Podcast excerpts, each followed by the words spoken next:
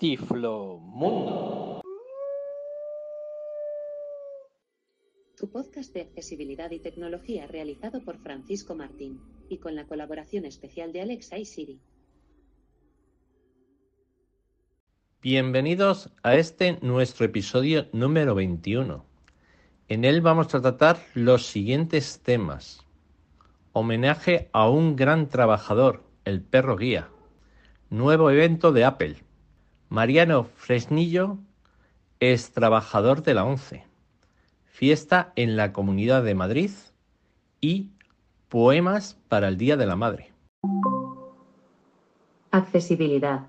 Hoy, a través de un grupo de amigos de Tiflomundo, vamos a dedicar un gran homenaje a esos trabajadores incansables que son nuestros perros guías. Buenas noches, aquí desde Uruguay mi nombre es Graciela Ceballos, terapeuta holística, escritora, embajadora de paz, poeta, entre otras cosas. He sido convocada por Francisco Martín para homenajear en ese día primero de mayo, Día Internacional del Trabajo, a uno de los animales más queridos por mí, los perros, la raza canina, y en este caso homenajear al perro guía por sobre todas las cosas. Para mí, el perro guía no solamente cumple la función de guía, sino también porque nos da amor a través de su mirada tierna, de sus gestos amorosos, juguetones, alegres. Son los que nos acompaña el alma, no solamente físicamente, sino nuestra alma. Hoy día en esta situación de la pandemia donde muchos estamos en soledad. Los perros, y en el caso de ser guías, tienen un papel fundamental en nuestras vidas. Por eso creo que es importantísimo dar lugar a este gran animal doméstico, del cual no solo tiene la función de guiar en algunos casos, sino también de brindarnos la compañía la protección, la fidelidad y el amor. Ese amor del cual se siente solamente al sentir su presencia. Está ahí a cada paso de nuestro camino. Amor y valor al perro es dignificar la vida misma es considerar también al perro dentro de la parte fundamental del ser humano, de nuestra existencia humana. Entonces, en este planeta Tierra del cual vivimos, debemos de dar valor a todo lo que existe. Nosotros somos un elemento más dentro de este macrocosmos y empecemos por valorar por amar también, por cuidar la vida de los animales, como ellos dan la vida por nosotros.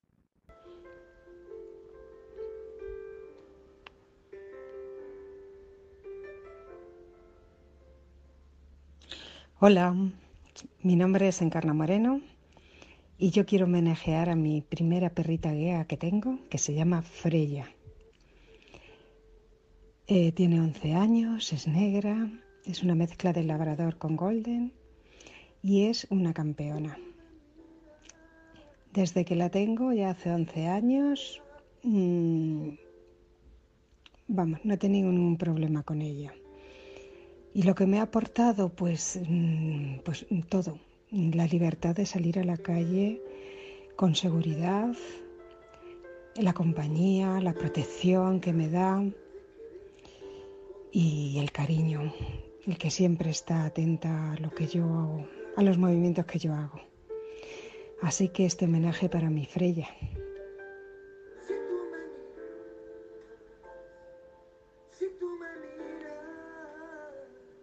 Soy Ángeles Sánchez y voy a dejar mi testimonio sobre el perro guía. Amigos que tenéis perro, amigos que amáis a los perros, os cuento que yo he tenido tres. El primero fue en Estados Unidos, el segundo fue de aquí, de la escuela domiciliario, y la tercera fue en la escuela, y los tres han sido maravillosos. Y seguramente no diré todo lo que les debo, pero sí sé que a mi primer perro le debo la vida, que se revelaba a pasar por un cruce donde había una alcantarilla abierta, y mi segundo perro me libró dos veces de caerme al metro. Mm, yo no tengo palabras nada más que decir que solamente una madre y un perro son capaces de las mismas cosas. Y tener un perro es como de no ver nada a ver la luz.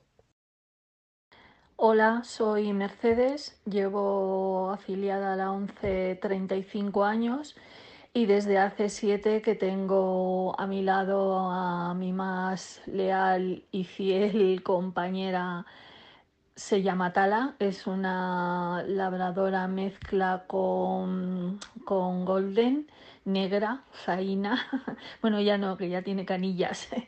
Y estoy muy contenta con ella, muy contenta. Trabaja muy bien, me ayuda muchísimo. Nos hemos compenetrado a lo largo del tiempo estupendamente. Eh, ella sabe perfectamente cuando yo estoy físicamente mejor cómo acelera eh, el paso y cuando eh, no lo estoy, pues cómo reduce, cómo va tranquila, pausada, voy muy segura con ella, no he tenido ningún percance con ella, nada, ningún accidente ni nada de nada, todo lo contrario aunque de vez en cuando tenemos que, bueno, cojo el bastón, que fueron las indicaciones que nos dieron en la escuela, y cuando voy con el bastón, pues la verdad que la he hecho muchísimo de menos porque es, impresionante. Yo, eh, vamos, siento que es, pues eso, una, mi, mi compañera, mi gran aliada en todos los aspectos. Tenemos un vínculo y un y un entendimiento muy, muy, muy fuerte.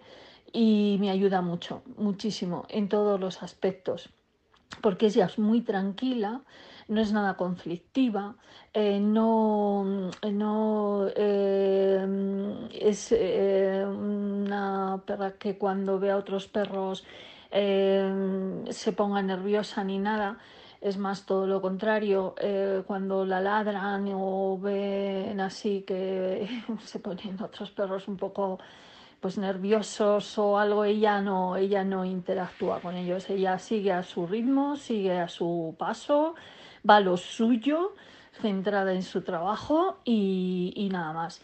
Yo estoy muy contenta y desde luego, vamos, la experiencia que estoy teniendo en este tiempo es indescriptible, no, no tengo palabras eh, para explicar y definir tantísimas cosas que estoy compartiendo con ella. Y bueno, pues eh, esa es mi experiencia y nada más. Un saludo para todos. Tecnología. El día 20 de abril se celebró el Apple Event de primavera, en el cual apenas esperábamos ver un par de cosas pero la compañía de la manzana acabó presentando bastantes novedades. La nueva gama iMac con colores y Apple M1, el nuevo iPad Pro, el Apple TV 4K, el AirTag y nuevos servicios. Aunque nos faltó los AirPods de tercera generación. La verdad es que el evento fue muy bueno, como nos tiene acostumbrados Apple. Bueno, vamos a detallar brevemente todos los productos. Apple TV, Apple ha actualizado su sistema Apple TV 4K con el procesador Avione 12 presente en los iPhone 11, que permite que soporte tanto el HDR como doble visión, así como la reproducción a 60 Hz. También utiliza el sensor de luz presente en los iPhone 11 y 12 para ajustar el color del Apple TV. Pero lo mejor es un mando a distancia, que opta por recuperar el diseño del control de rueda, como en los antiguos iPod. Y con los botones habituales de subir el volumen, bajarlo, eh, play, etc. Y un pulsador en el lateral, más cómodo para activar Siri y los comandos de voz. Lo tendremos disponible en dos formatos de almacenamiento de 32 GB por 199 euros y de 64 GB por 219 euros. El mando se podrá comprar individualmente por 65 euros. iPad Pro.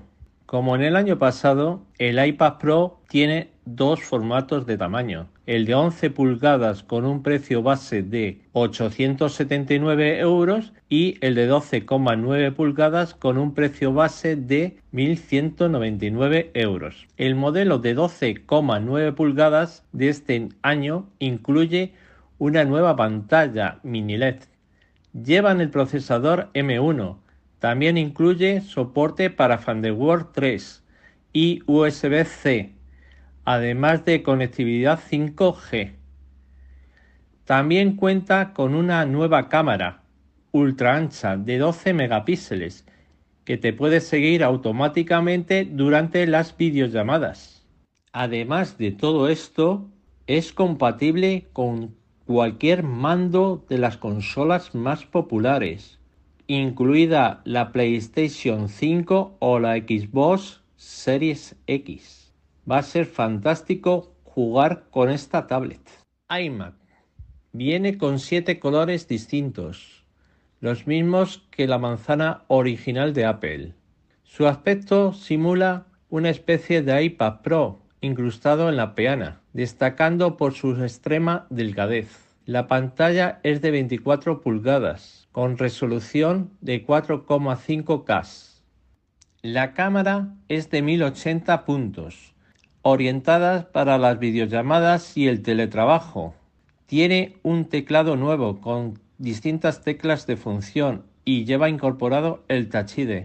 Su sistema de sonido es de 6 altavoces de alta fidelidad y nos darán un sonido espectacular. Además vienen con tres micrófonos incorporados. Por supuesto, llevan incorporado el procesador M1, el cual es muy silencioso. Hay tres modelos distintos. Uno con GPU de 7 núcleos, memoria de 256 GB y dos puertos USB-C, con un precio inicial base de 1.449 euros. Y dos de 8 núcleos, ambos con cuatro puertos, pero uno de 256 GB y otro de 512 GB con un precio de 1.669 euros y el superior con 1.899 euros. Además, habrá opciones de ampliación de memoria, RAM. Todos tienen ahora mismo 8 GB. AirTag son unas chapitas redondas parecidas a una moneda de 2 euros que se colocan en cualquier otro objeto y lo hacen localizable en un mapa. Se puede colgar a una mochila, a unas llaves, al collar de un perro, etc.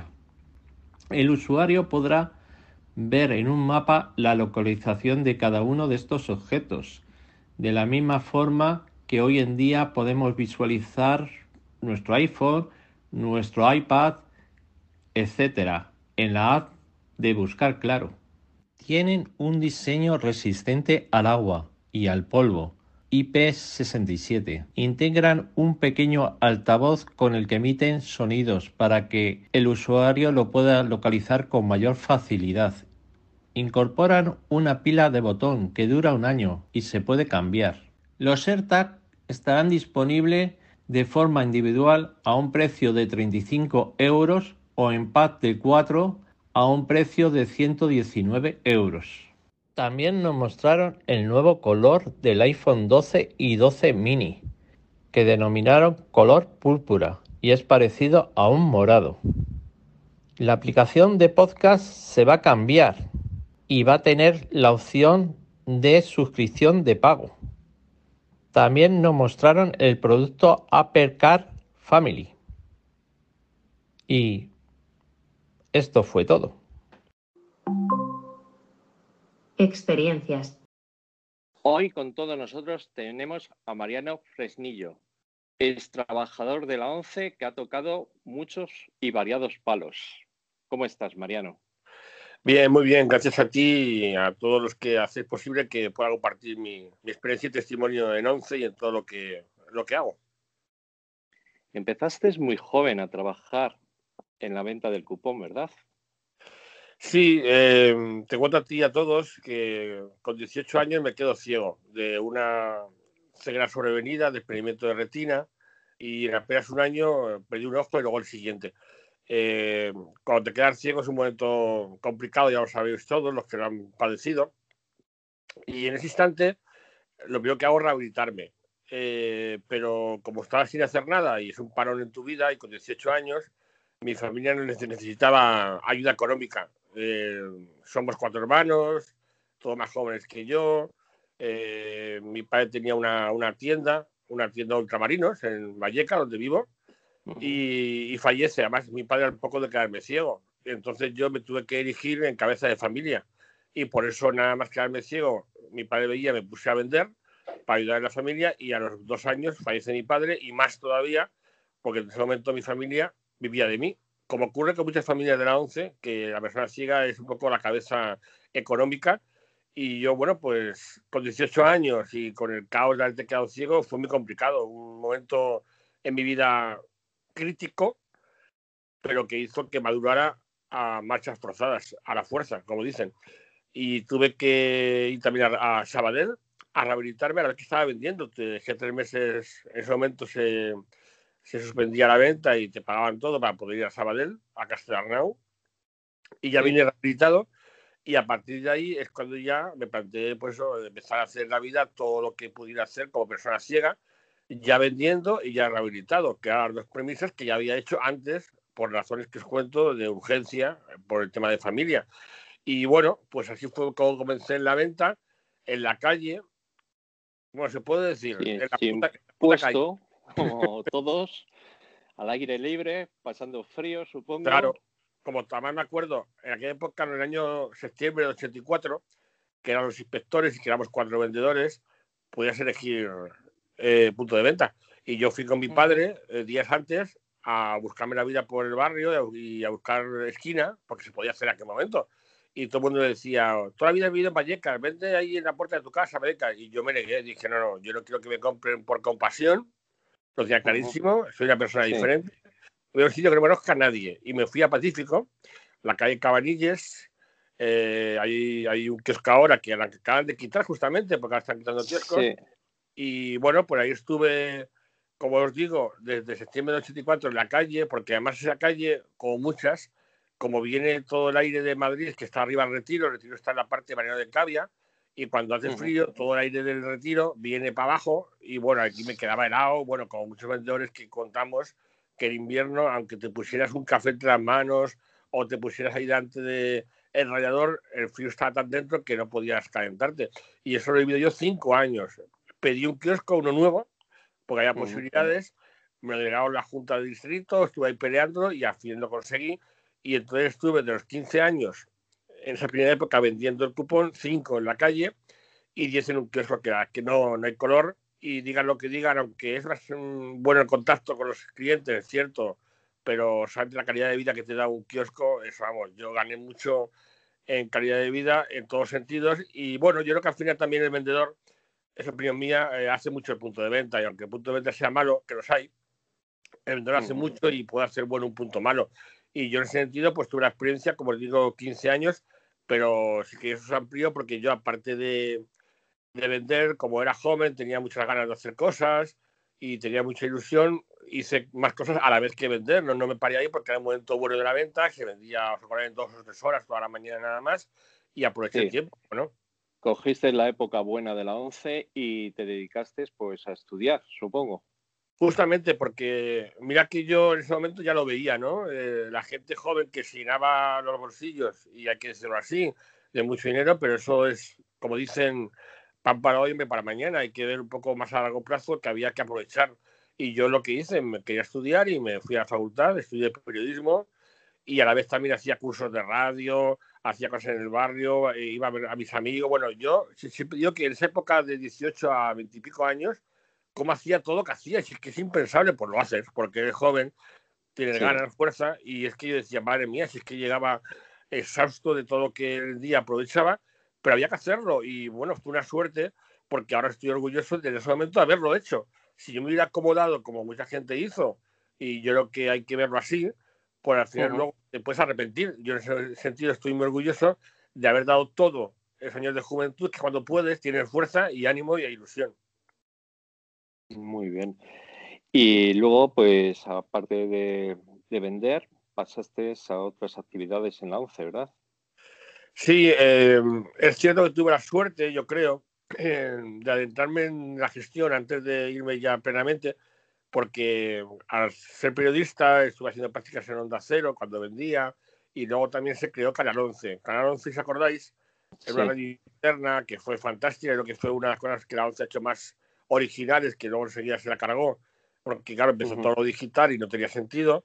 Y esos años de Canal 11 empezaron a funcionar y a mí me llamaron para hacer el programa de cupón. Había que buscar un vendedor que supiera de radio y yo tenía esa, esa figura porque había hecho periodismo, es que curso de radio y, vendía. Y entonces me dieron el, programa de, de, la venta, el programa del cupón, que lo llevé durante casi ocho años, bueno, pues todo el tiempo que estuvo Canal 11, yo creo. Y claro, el programa de Canal 11 me obligaba a, hablar con mucha gente de la gestión de 11, muchos vendedores, mucha gente del ámbito de, la gestión, y eso me hizo conocer a, muchas personas y conocer cómo era el mundo interno de la venta. Yo conocía el mundo externo porque yo era vendedor y internamente porque entrevistaba y preguntaba a gente que gestionaba justamente el, el cupón y todo lo que llevaba el cupón, que yo me quedé sorprendido porque decisiones que todo el mundo hemos criticado y los vendedores puesto ahí, por a veces con, saber lo que hay detrás y cuando los conoces te das cuenta que no es tan fácil. Y yo eso lo descubrí justamente por Canal 11. Y ese programa tengo también eh, otro segundo orgullo de hacer unos debates, no sé si algunos los conocéis, que hacía debates de cupón y ponía a ambas partes para que discutieran y bueno, hubo muchas polémicas, hubo algunos debates que, que llegaron muy lejos porque bueno, era un poco poner sobre la mesa eh, varias cuestiones de la venta que, que rascaban, ¿no? Y algunos me tuvieron algún problemilla, no creéis, ¿eh? que no fue tan fácil. Que algunos me llamaron, oye, sí. es es lo que pasa, que muchas veces la crítica, la buena crítica, porque al final claro, es, claro. Bueno, es, es, bueno. Todo, pues, hay gente que se molesta bastante. Pero bueno. Y, Como, tú decías, llegó el año 99, ¿no? Y bueno, debido a, eso es como siempre, yo estaba formado, yo quería pues, ayudar en la ONCE en la gestión y bueno, pues al final esto también es suerte, esto de entrar a trabajar en, en, en oficinas, ¿no? Como digo yo. Y a través de una persona que lleva cada 11, que hacía cambio del programa, eh, pues eh, le pusieron de jefe de cupón de Madrid, José Miguel Morcillo, y fue el que vio que mis cualidades eran buenas para empezar ahí. Y en diciembre del 99, después de 15 años vendiendo, pues me ofrecieron ir a, a un puesto en la DT de Madrid, que creo que es el más complicado de todo. Ahora mismo no sé cómo será, pero en aquella época sí lo era. Que atención al vendedor. Estar de cara con todos los vendedores, ah, con esos Con todos los vendedores, resolviendo sus problemas. bueno, eso os puedo contar de todo. Me pasó de todo, ¿eh? pero de todo, de bueno y de malo. En nueve, Estuve nueve meses nada más, pero fue una experiencia que me marcó porque vi también otra cara de la venta. Eh, pues todos los vendedores como somos, que hay de todo. Mm y, y como, eh, bueno, pues al final la perspectiva de haber conocido la gestión alta por cada 11, vendedor como experiencia, y luego esta parte de interna de gestión también fue muy bonita y bueno, además coincidió con la salida en diciembre de 99 con el cupón de fin de semana, que aquí también tuvo su cosa y claro, aquí había muchas críticas, había mucha incertidumbre. Bueno, en definitiva, comencé mi camino en la gestión en esos nueve meses hasta el verano del año 2000 en atención al vendedor, que como digo, es una experiencia que me marcó y aprendí mucho, pero eso sí, yo tenía claro en todo momento que estando en ese despacho debe estar junto al vendedor, ayudándole, eh, viendo cómo podía avanzar y tuve algunas controversias con la gestión más alta porque no pensaban igual y tengo que decirlo. Y solo pongo un ejemplo, cuando me tuve que ir, quise hacer una carta para despedirme de los vendedores que había estado con ellos ese tiempo, pues no me, no me dejaron hacerla porque decían que eso nunca se había hecho y que tú cambiabas de sitio y punto. Y yo me enfadé y no, no, me dejaron hacerlo. Para que veáis cómo era ese momento duro de gestión y que el que quería hacer algo diferente como yo, pero porque era algo que quería que era obvio, pues no se pudo hacer. Bueno, y luego ya que fuiste a, a Parla ya. No, no, no, no. Eh, antes de eso, eh, tuve un tiempo, unos meses también, que me mandaron a la Dirección de Comunicación e Imagen, ahí va la comunicación ah. interna, y ahí estuve muy, también muy poco tiempo, unos meses, porque eh, surgió que Dirección General en el año 2001 comenzaba también la parte de formación de vendedores muy fuerte, querían formar a a los vendedores de toda España y me reclamaron ahí y ya fue un salto a dirección general, que también era otro salto grande para el tema de formación de vendedores. Casualidad que me tocó justamente cuando entró el euro en España. Y entonces todo el tema formativo de adaptar el vendedor al euro de la peseta me tocó.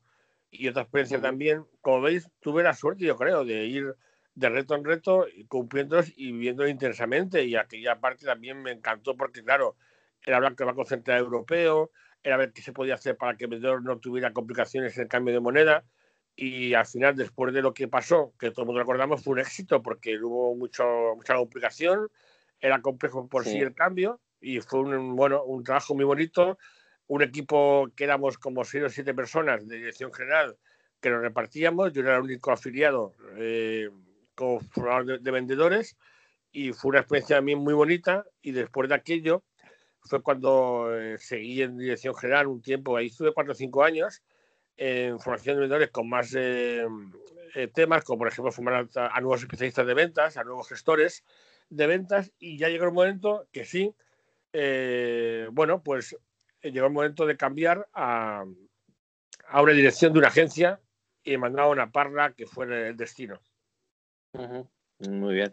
Bueno, esos años que estás contando, que fueron muy duros, muy duros yo creo que para los vendedores porque el cambio de moneda supuso pues un, pues para ellos un, pues un estrés muy grande y luego también la nueva máquina, el TPV que empezó también. Hubo gente que la verdad lo pasó bastante mal, ¿verdad? Sí, sí, a, a como hay mucha casuística, hay muchos perfiles de vendedores, pues había que pensar en todo, y era muy difícil, sobre todo porque además había que intentar minimizar el, impacto del cambio. Y yo recuerdo siempre que la gente a lo mejor se ha olvidado, pero el cupón varía 200 eh, pesetas y entonces eh, al pasar al euro iba a ser 1,20, que era lo que tocaba.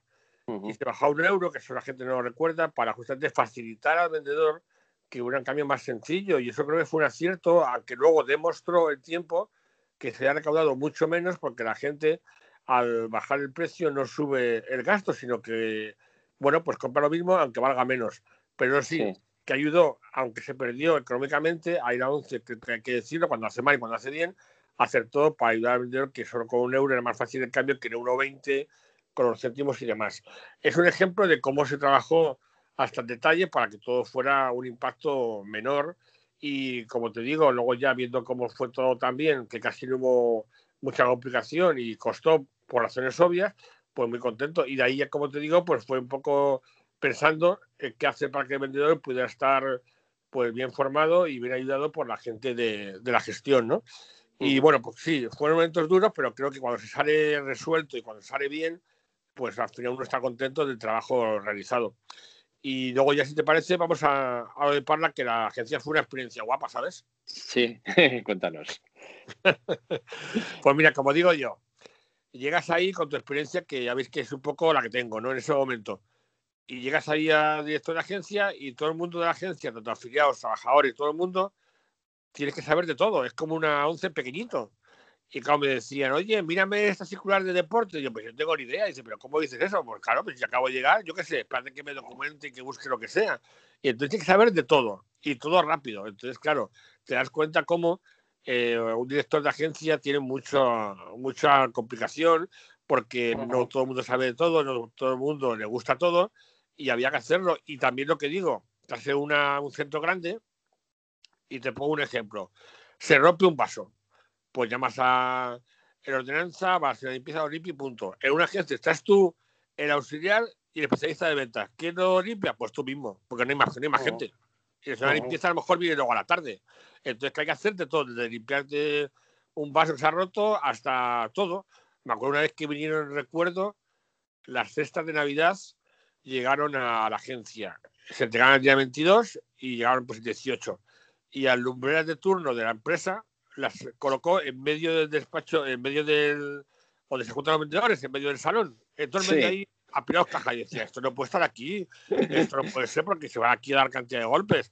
Pues llamamos a la empresa que no, que no, que el día siguiente que no venía, tenía su ruta que no venía, nos dejó ahí tirados con todas las cajas. ¿Sabes qué hicimos? Imagínate, ¿no? Una, una, una, una, rueda ahí entre el especialista de ventas, el auxiliar, uh -huh. la señora empieza yo, para llevar la cara de un lado a otro porque no podía estar en el medio. Y eso hay que hacerlo así. Eso es una agencia. Uh -huh. ¿Qué pasa? ¿No vas a escribir otro libro a través, contándonos las experiencias de un director? Oye, pues no, no sería mala idea, porque, porque mira, Por... es que pues, son mil anécdotas. Por ejemplo, recuerdo otra.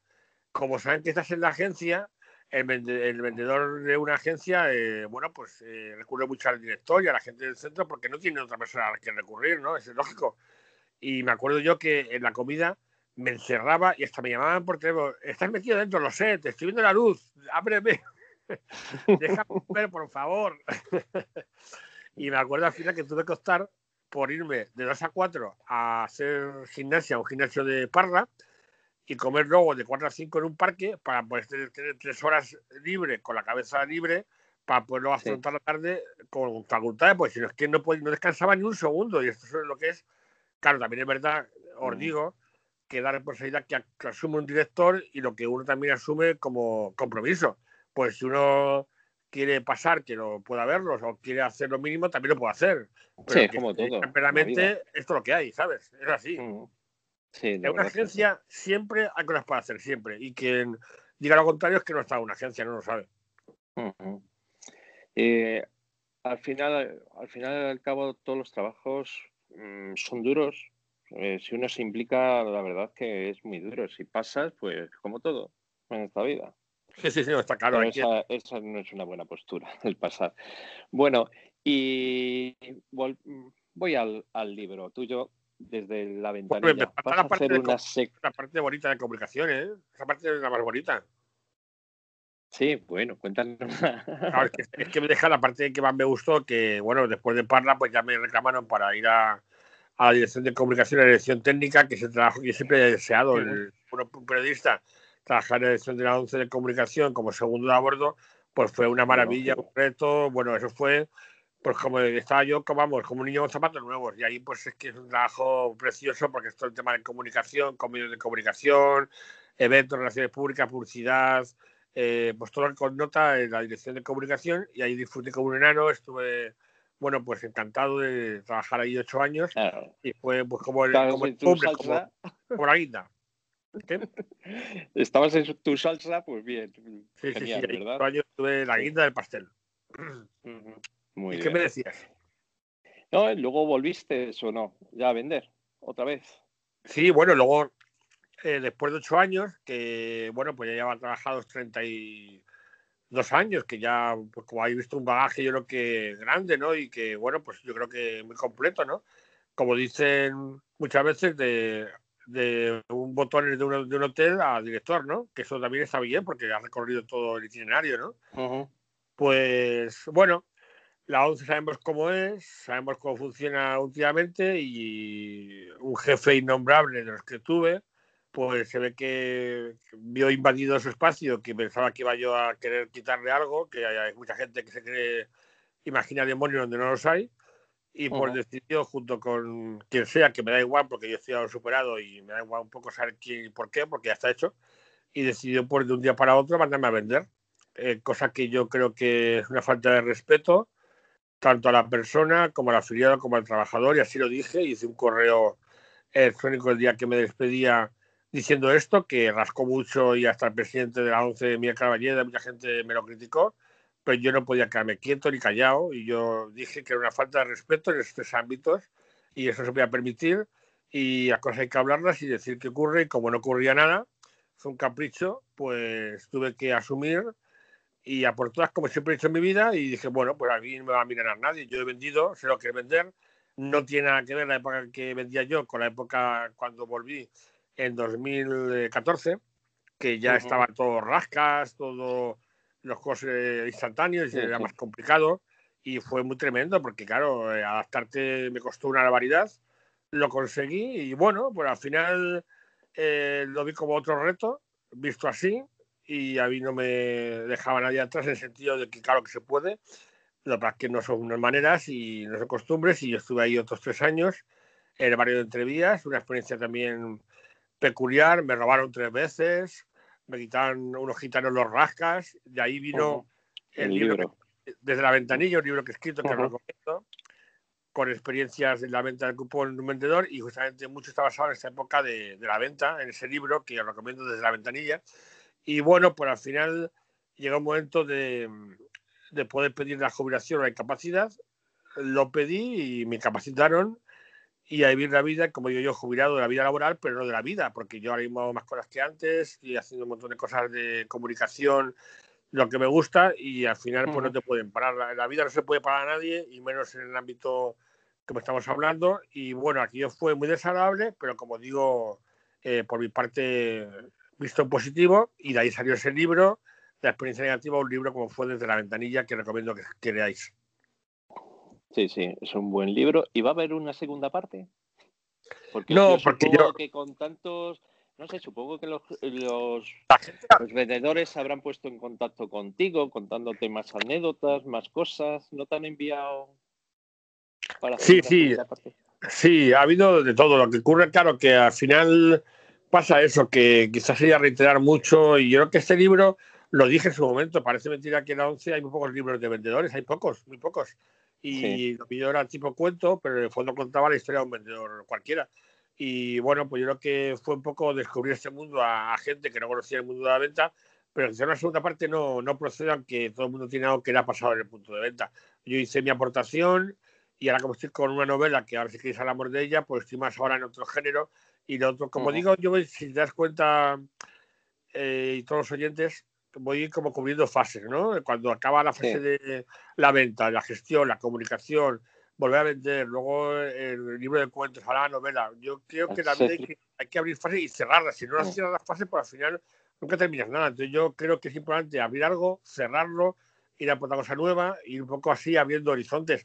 Y yo me ha ido bien así y como ves ahora estoy con una novela y lo que venga no lo sé, a lo mejor hago otra cosa de teatro, lo que sea, pero siempre estoy abierto. Muy bien. Has escrito cuatro libros. Sí, en 2011, eh, después de la experiencia de Parla, que como os he contado, tan, tan peculiar y conocí un montón de personas, pues se me ocurrió que eso podía contarlo y que la gente lo compartiera conmigo a través de un libro. Y pues es un libro de testimonios de cómo supera la discapacidad una persona a través de la familia, que esa es la clave de este libro. Uh -huh. La familia es tan importante que nos apoya a todas las personas con discapacidad y ciegas que, que Diego Contrario miente, porque si no estuviera la familia es más complicado todo.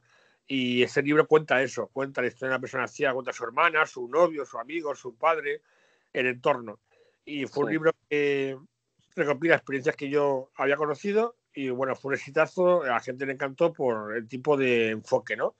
Luego, después de ese libro, el segundo se llama, se llama Comunicar discapacidad en la red, es un libro de comunicación pura y dura, uh -huh. Porque escribía, es que empecé a escribir en el año 2015 en la red, en internet. Mi marca es invidente, pero visible, para marcar la visibilidad de la ceguera. Entonces, con esa marca, cinco años escribí artículos en internet sobre la vida de una persona ciega y bueno, marqué mi, mi estilo, mi marca personal y ese libro recopila 42 artículos de los mejores que escribí, que fueron casi 200. Y bueno, pues fue una experiencia bonita y, y después de aquel libro ya surgió en el 17 sobre el libro este de cuentos que acabamos de contar desde la ventanilla. Y ahora en el 21, pues mi primera novela, La clausura desrejada, que estoy encantado con ella porque, bueno, ha sido un salto evidentemente a la nueva novela y estoy sorprendido gratamente por la repercusión y el cariño que he recibido. Pues nada, va a ver si pronto la leemos porque mm, según la síntesis está muy bien. ¿eh? Bueno, tiene un comento de monjas contemplativas que era un poco la excusa para hacer una crítica a la sociedad del siglo XXI. Es en el fondo el pretexto para buscar los extremos, ¿no? La vida que hay gente que elige extrema y que muchas veces la sociedad hoy en día tiene muchos extremos. Lo hemos visto, ¿no? Ahora, pues todo lo que está pasando, ¿no? Con las noticias falsas, todo el tema del ruido que hay informativo, no nadie nada de nadie. Hay muchas paradojas, pues la gente dice que es muy igualitaria y yo creo que hay todo lo contrario, hay mucha soledad cuando hay mucha información, son extremos y esta novela lo refleja. Y a través de las monjas, que es un, descubrimiento, eh, entrar en su mundo que ha sido muy complicado, pues hago un poco esa, ese pensamiento para que la gente vea que hay opciones de vida radicales y por qué no, porque todo es posible hoy en día, pero hay que respetar y no juzgar que mucha gente juzgamos antes de conocer, que eso es un error muy común. Y pues muy contento por la aparición de la novela. Y ahora, pues decir, ya en mayo ya está la versión digital eh, para quien quiera conocerla.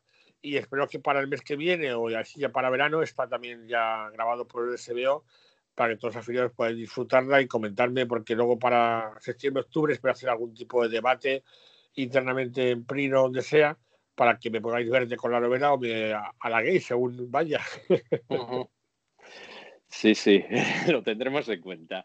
Pues nada, pues mm, bueno, eh, no nos has hablado hoy de, tu, de tus amigos, los perros, porque has tenido varios perros, ¿verdad? Sí, sí, sí. Eh, bueno, eh, como persona ciega con 18 años, cuando me quedo ciego, cojo el bastón y estuve 20 años prácticamente con él, pues llegó un momento que ya es que, bueno, eran todo golpes, todo llegaba con yo me movía mucho y rápido y todo el día estaba con, golpes en la cabeza y tal. Y, mi mujer fue la que me dijo, no puedes seguir así, hay que ver un perro y tal. Y yo decía, ni loco, ni loco. Pero bueno, vi amigos que tenía, fui a la fundación a ver cómo adiestraban, me empecé a convencer y ya me metí en el primer perro en 2002, eh, que tuve un pastor alemán.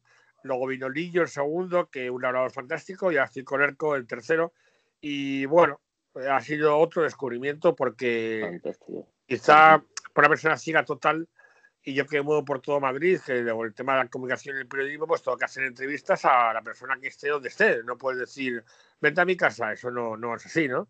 Y eso me obliga a tener que moverme con facilidad y rápidamente por todo Madrid y es lo que hago. Con el perro guía no doy ningún tipo de límite, voy a todos lados, me subo con rapidez y bueno, prácticamente, eh, como te digo, no tengo límites en movilidad en Madrid con el perro guía. Con bastón quizá claro que llegas y claro que lo haces, pero tiene mucho más peligro, es evidente, y más, lento y no es lo mismo. Mucho más lento. Eh, un perro es una moto.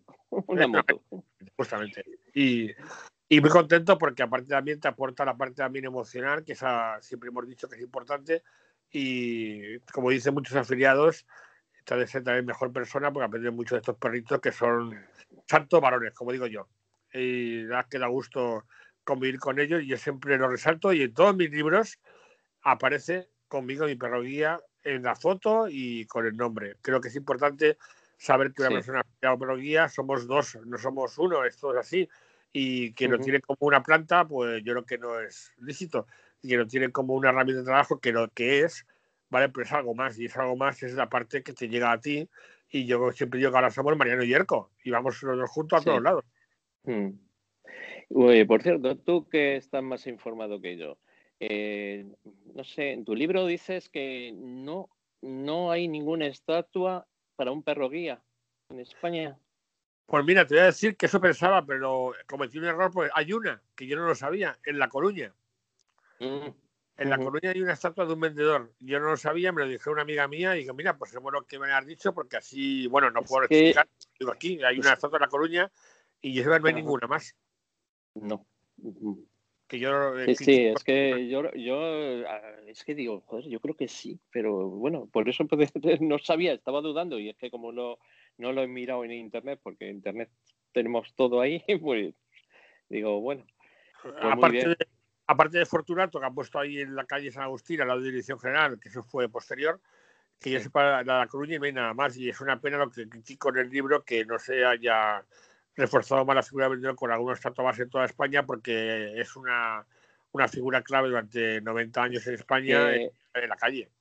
Efectivamente, y bueno, eh, y alabando al perro guía en, el día del trabajo, es que es nuestro gran trabajador, realmente. Pues sí, ahí está. Sí, sí, sí, así es, siempre dispuesto. Siempre, a punto. Bueno, pues nada, encantado y que te vaya todo maravilloso. Tu libro, por supuesto, va a ser un éxito, seguro. Estoy convencido. A vosotros por este espacio y que seáis ahí, bueno, haciendo cada uno lo que puede en comunicación. Yo creo que esto es importante, que gente como tú y gente pues, que se, asoma a esta ventana, pues pueda tener eso, un momento de compartir y, la comunicación es esto, ¿no? Es cada uno en su parcelita, comunicar lo que cree importante y yo te agradezco mucho darme la oportunidad. Estoy a vuestra disposición para todo el mundo y a seguir aportando porque al final hay que aportar en positivo y creo que así ganaremos toda la gente afiliada, ciegos y bueno, y lo que puede haberse hecho mal se puede rectificar y tirar para adelante porque hoy en día, más la pandemia, nos ha obligado a pensar así y a pensar que no somos superhombres ni supermujeres, hay que ser un poco humildes porque un bichito ha puesto todo el mundo contra la pared. Cambia todo. Nos cambia todo. Hay que cambiar el chip y saber que, que no somos nadie, pero con nuestro perro guía y con nuestro trabajo y con amigos con vosotros al fin del mundo. Pues nada, pues hasta la próxima. Gracias. Ocio. Hola, soy Marian. Mañana 2 de mayo se celebra en Madrid el Día de la Comunidad Autónoma. En cuanto a las actividades, fiestas y celebraciones que pueda haber, pues os remito a las páginas web de las diferentes juntas municipales de distrito, dado que la situación que existe en cuanto a la pandemia, pues es el lugar donde podéis encontrar una información más, más veraz. Os voy a contar un poco por qué, bueno, se eligió el día 2 de mayo como el día de, la comunidad autónoma. El 2 de mayo de, de 1800, 1808 eh, se produjo el levantamiento de las clases populares de la localidad madrileña de, de Móstoles contra los invasores franceses que desde 1807 en su, su, extensión a Portugal, pues en lugar de ir por mar, pues fueron por tierra. Y entonces, pues no no se les ocurrió otra cosa que quedarse por, por España, se encontraban a gusto. Entonces, bueno, vamos, sigamos. Em, bueno, pues eh, este levantamiento fue un poco la, la chispa que, que, inició la llamada Guerra de, de, la Independencia, aunque historiadores del siglo XX la han calificado de guerra peninsular, guerra del francés o inclusive guerra, de los seis años, puesto que, que se extendió desde 1808 hasta abril de 1814. Una cosa curiosa de, este levantamiento es que se participaron mujeres, mujeres en el mismo, mujeres del, pueblo llano de, de, Madrid, con bueno, muchas de ellas con tijeras y armas armas que tenían en, su casa, como los cuchillos.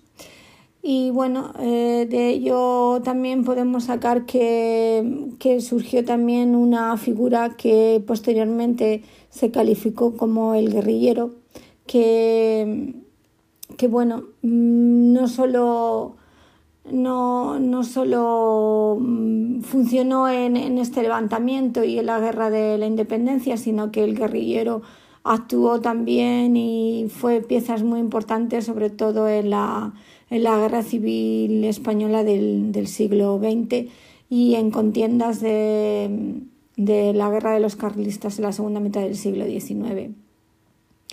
Piezas claves en el levantamiento del 2 de mayo fueron las, los capitanes Luis Daoiz y Torres y Pedro Velarde Santillán, que apoyaron la, la rebelión popular. Ellos, ellos a estas, clases, a estas clases llanas con el, con el armamento bélico que, e, que en ese momento tenían. y enfrentándose, mm, bueno, bueno enfrentándose a los franceses. Eh, lo importante de, de, la participación de estos dos capitanes de Daoiz y Velarde es que su, eh, su arrojo y valor llegó a, a, la, a, las diferentes plazas militares del resto de la geografía española que a la vez que posteriormente al levantamiento se, levantaron en, contra de, los franceses en todo el territorio español. En el centro de Madrid, en la plaza del 2 de mayo, en pleno barrio de Malasaña, tenemos el monumento a los citados capitanes Daoiz y, y Velarde, que, que, bueno, pues defendieron, defendieron el país de, de, la, de la amenaza francesa. Hay un dicho por Madrid que, que bueno, comenta que los leones que, que hay delante de la entrada del Congreso de los Diputados llevan el nombre de Daoiz y de Velarde, puesto que defienden al, defienden al Congreso. Bueno, eh, estos hechos fueron plasmados por los, por los pinceles de Francisco de Goya y Luciente eh, seis años después de este levantamiento, en 1814, en sus dos famosos cuadros, La carga de los mamelucos, eh, La puerta del sol, el 2 de mayo, y los fusilamientos del 3 de mayo de 1808 en la montaña de Príncipe Pío. Ambos cuadros se exponen por primera vez junto al cuadro de la familia real de Carlos IV, que era la familia que en ese momento supuestamente mm, era la, cabeza del el, jefe del Estado en, el siglo en, en, 1808, pero que bueno, que salieron volados a Bayona y bueno, pues allí estaban y allí y allí se quedaron durante toda la guerra de la independencia. Eh, bueno, es una buena oportunidad de, ir al, Museo del Prado a verlos, pues mm, estos cuadros nunca, nunca habían estado juntos los tres. Los podemos encontrar en la Galería Central, en, la, rotonda de, Murillo, junto a otros cuadros del pintor aragonés. La carga de los mamelucos en la Puerta del Sol eh, lo tenemos a la izquierda y mm, en, él los insurgentes españoles atacan a los mamelucos, mercenarios egipcios que, combaten al lado del ejército francés. Esta revuelta fue aplastada de forma sangrienta por el ejército de ocupación. Lo más importante del cuadro son el movimiento de los caballos y de los distintos personajes que dotan al cuadro de, un gran dinamismo. La escena está reflejada, tiene reflejada con gran, con gran realismo, como puede verse en la representación de los cuerpos caídos y, los ríos de sangre. Destacan tanto los escorzos de los animales como de, los, diferentes personajes. Para el autor lo más importante es transmitir el dramatismo del momento, la rabia y la furia que, que invaden a los personajes. Goya usa para ello una pincelada suelta eh, con, un, con un rico cromatismo. Su estilo se puede se puede asemejar a, lo que hicieron los románticos franceses como de la cura. Los fusilamientos del 3 de mayo en la montaña de Príncipe Pío eh, refleja, ya no refleja, eh, Goya no quiere reflejar el dramatismo, sino más bien el horror de lo que es la guerra. Todo ello a través de contrastes de luces y sombras y del uso del color.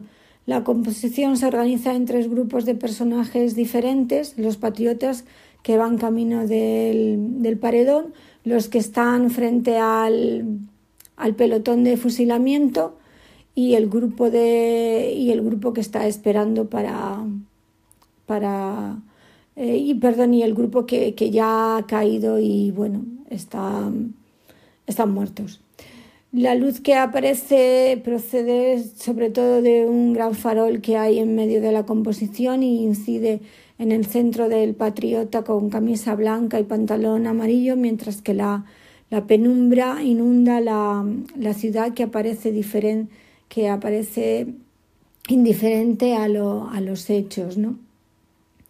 Los colores se distribuyen con pinceladas sueltas y con manchas de color entre los colores se aprecian tanto el negro como el verde, por supuesto el rojo y los ocres y colores tierra para, para representar esa colina. ¿no?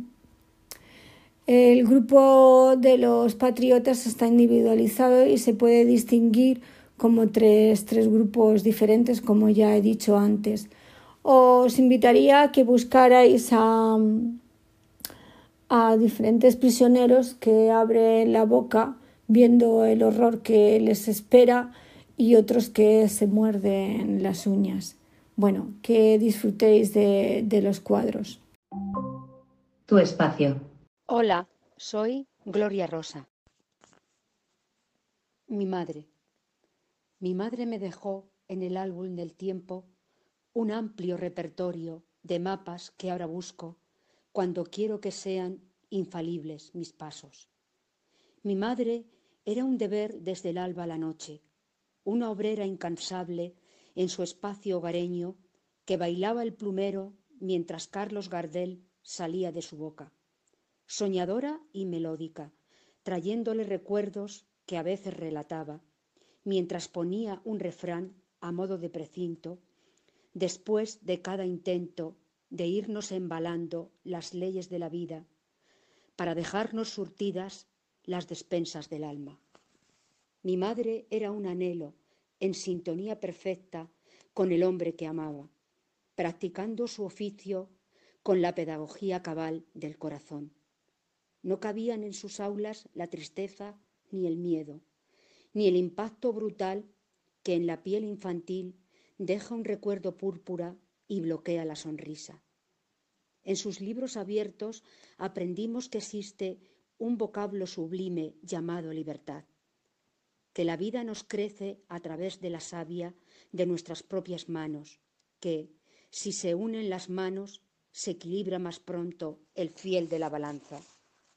Mi madre conseguía elevar el retal a la, a la categoría de célula del arte, porque su juventud creció en los seriales nefastos de una guerra. Hoy preside en mi casa las obras de sus manos, las puntadas precisas de su aguja y su paz. Ornamentan mi espacio dejándome en el aire ese sabor melódico que salía de sus labios junto a Carlos Gardel. Mi madre es hoy el símbolo de una norma de vida, una imagen vital de tres miradas que siguen congregando para ponerle un halo de aliento y gratitud a su hacer silencioso, a su empeño incansable para que nuestra casa siga siendo un refugio de calor y de luz. La abuela. Tenía los ojos grandes y expresivos, la recuerdo locuaz y sonriente, centinela en la puerta al abordaje, del corazón paciente y receptivo de cualquier transeúnte. En el regazo, cuando su vista débil le impedía el fértil laboreo de la aguja. Era la luz del anual cristiano, quien daba asilo a su sobrado tiempo, o el ordenar por una y otra vez los recuerdos de trapo que guardaba en el mimbre ancestral de sus canastas. Era coqueta, alegre y tolerante. Tantas veces refugio y redención del eco lacrimoso que brotaba después de las reyertas infantiles. Era sincera, firme y desprendida, y, en la cocina, obrera y soberana, para hacer de su arte tradición y de sus guisos pedazos de gloria, la recuerdo vital y soñadora. peregrina de nubes inventando carruseles etéreos, y en el viento se le quedó pendiente ese deseo de conducir su credo a Zaragoza y besar a su Virgen del Pilar. Me engaña el corazón, solía decir, mientras hacía un reparto generoso de su forma de ser y su experiencia. Mejor San al instante que San luego, pregonaba, y una semilla inquieta se iba posando en otras latitudes. Me engaña el corazón, se repetía. Le debo este recuerdo, porque fuimos compañeras de mesa y dormitorio, recíprocos apoyos escalando las cumbres del saber y de los años. Le debo este recuerdo, porque acaso fui el objetivo de sus preferencias, y ahora me nace una inquietud dudosa sobre ese tiempo que no supe darle para cubrir sus vanos silenciosos. Le debo este recuerdo porque creo que me dejó prendida al corazón una pieza más valiosa de su herencia, unas inmensas ganas de vivir. Te recuerdo, madre. Hoy quiere mi recuerdo, que nunca te ha olvidado, decir que tu sonrisa está siempre a mi lado. Hoy mi recuerdo busca otra vez el abrazo de calma y tu cariño que me agradaba tanto.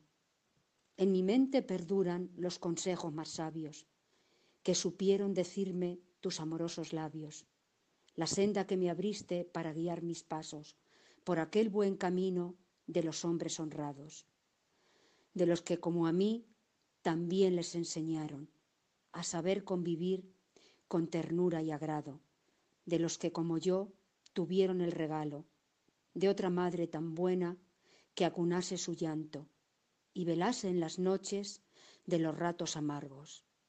Aquel tierno cobijo que encontraba en tus brazos. Hacían cualquier pesar saltar en mil pedazos. Aquella luz tan clara de tus ojos amados me animaba de nuevo a seguir caminando. Hoy te recuerdo, madre, tranquila y sosegada, por haber conocido la virtud de tu encanto, en los días tranquilos de mis primeros pasos, saboreando la vida de tu sereno espacio y apoyándome siempre en tus dispuestas manos. Hoy también quiero, madre, ofrecerte engarzado un manojo de versos como flores de mayo, con aromas de amor y envoltura de cantos, un manojo de versos a tu cielo lanzados, para sentir de nuevo el amor de tu abrazo. Muchas gracias por habernos escuchado y si tienes un poco de tiempo valóranos y déjanos una reseña. Hasta el próximo episodio.